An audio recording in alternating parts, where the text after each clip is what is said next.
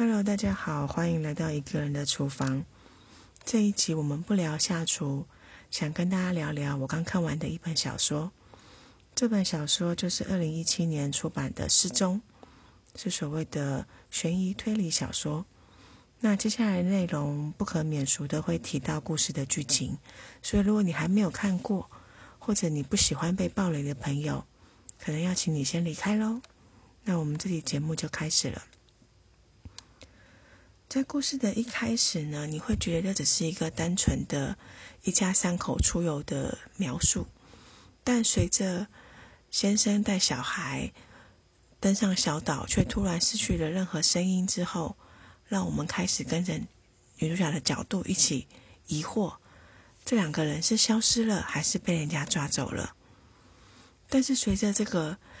女主角的独白，还有。穿插的他一些跟人家相处，或者是一些家庭故事，还有与男另外一半相处的相遇的过程，你都开始不由得怀疑女主角是不是不太正常，而这样子的疑惑也开始从他的一些行为里面开始秀出来一点点不对劲。而最特别的，当然就是主角安排的，当女主角终于排除万难。跑到警局去报案的时候，当对方女警来电说：“小姐，你刚留的名字，你的先生真的是叫亚丽士，小孩是叫斯密拉吗？可是这个名字我们在系统怎么查都查不出来耶！而且在我们的系统里，你根本就没有结婚，也没有小孩啊！”老实说，这一段的剧情，当我看到的时候，真的有一种……哇，该不会我前面读了快三分之一的内容，全都是女主角一个人的幻想吧？还好，因为女主角身边有一只手机，负责担负起与外界的联系的窗口。透过几次与妈妈的电话、与朋友的简讯，甚至后来她接到了亚丽士的来电，都一步一步的彰显说，真的有这样子的对象，以这样子的事迹。但也逐渐的揭揭露出，其实亚丽士，也就是她的男朋友，早就已经结婚有小孩了。而那个与他们一起出游的小女孩斯密拉，正是亚丽士与他妻子所生的。那为什么这样子的三个人还会一起出游呢？那更不要提里面不时穿插的女主角小时候爸爸的意外过世。都是种种的伏笔，让你去思考，说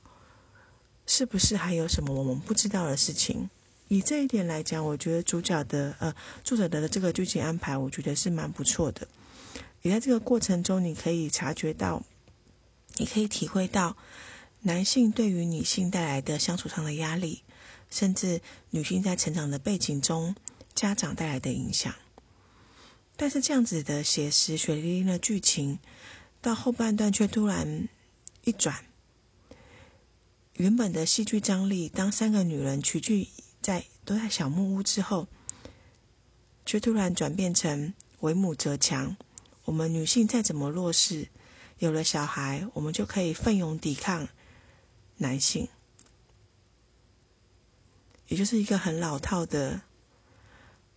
母女的关系，感化了。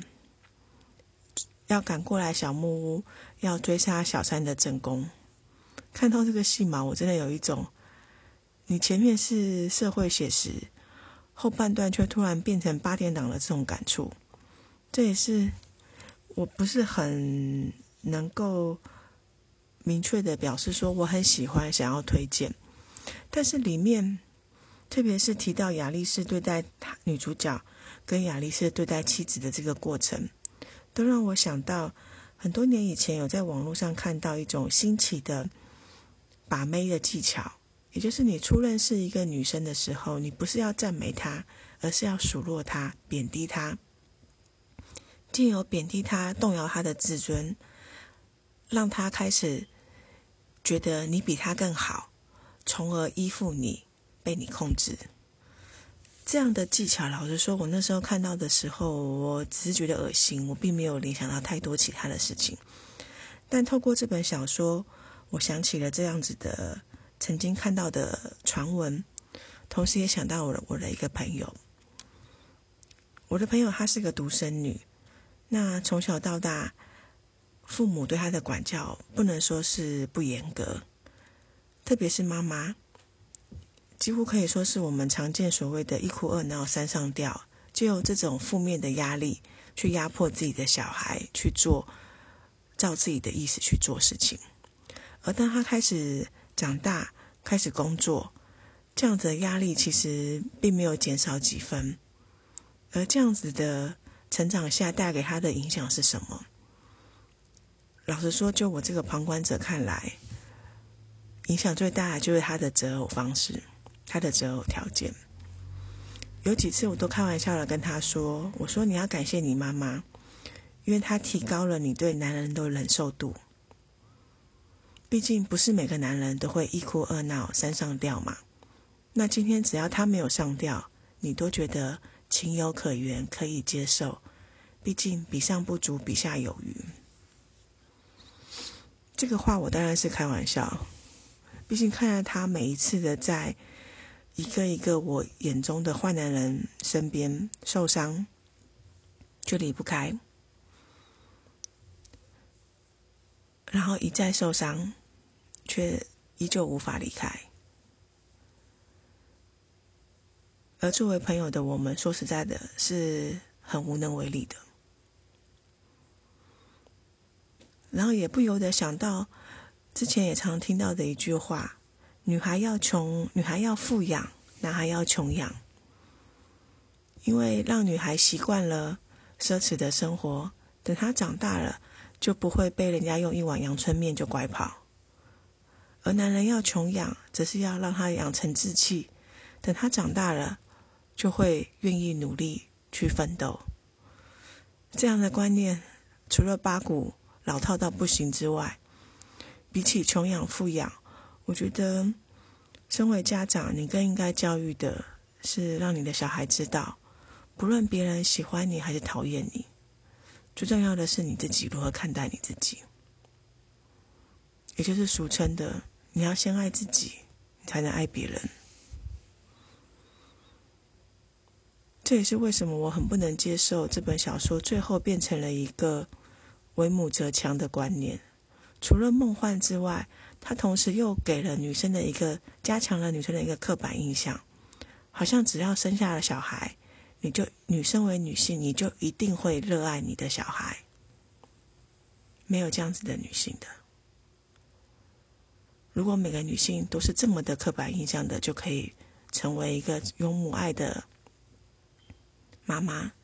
那为什么时不时就会有社案社会案件出现，母亲亲手虐待，或者把小孩推给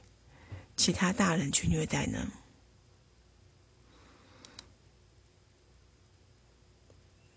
这本小说其实没有这么沉重，或者它前半段就是这么沉重，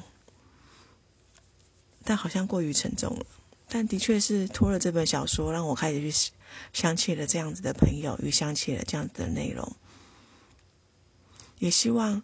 如果听到这个节目的你，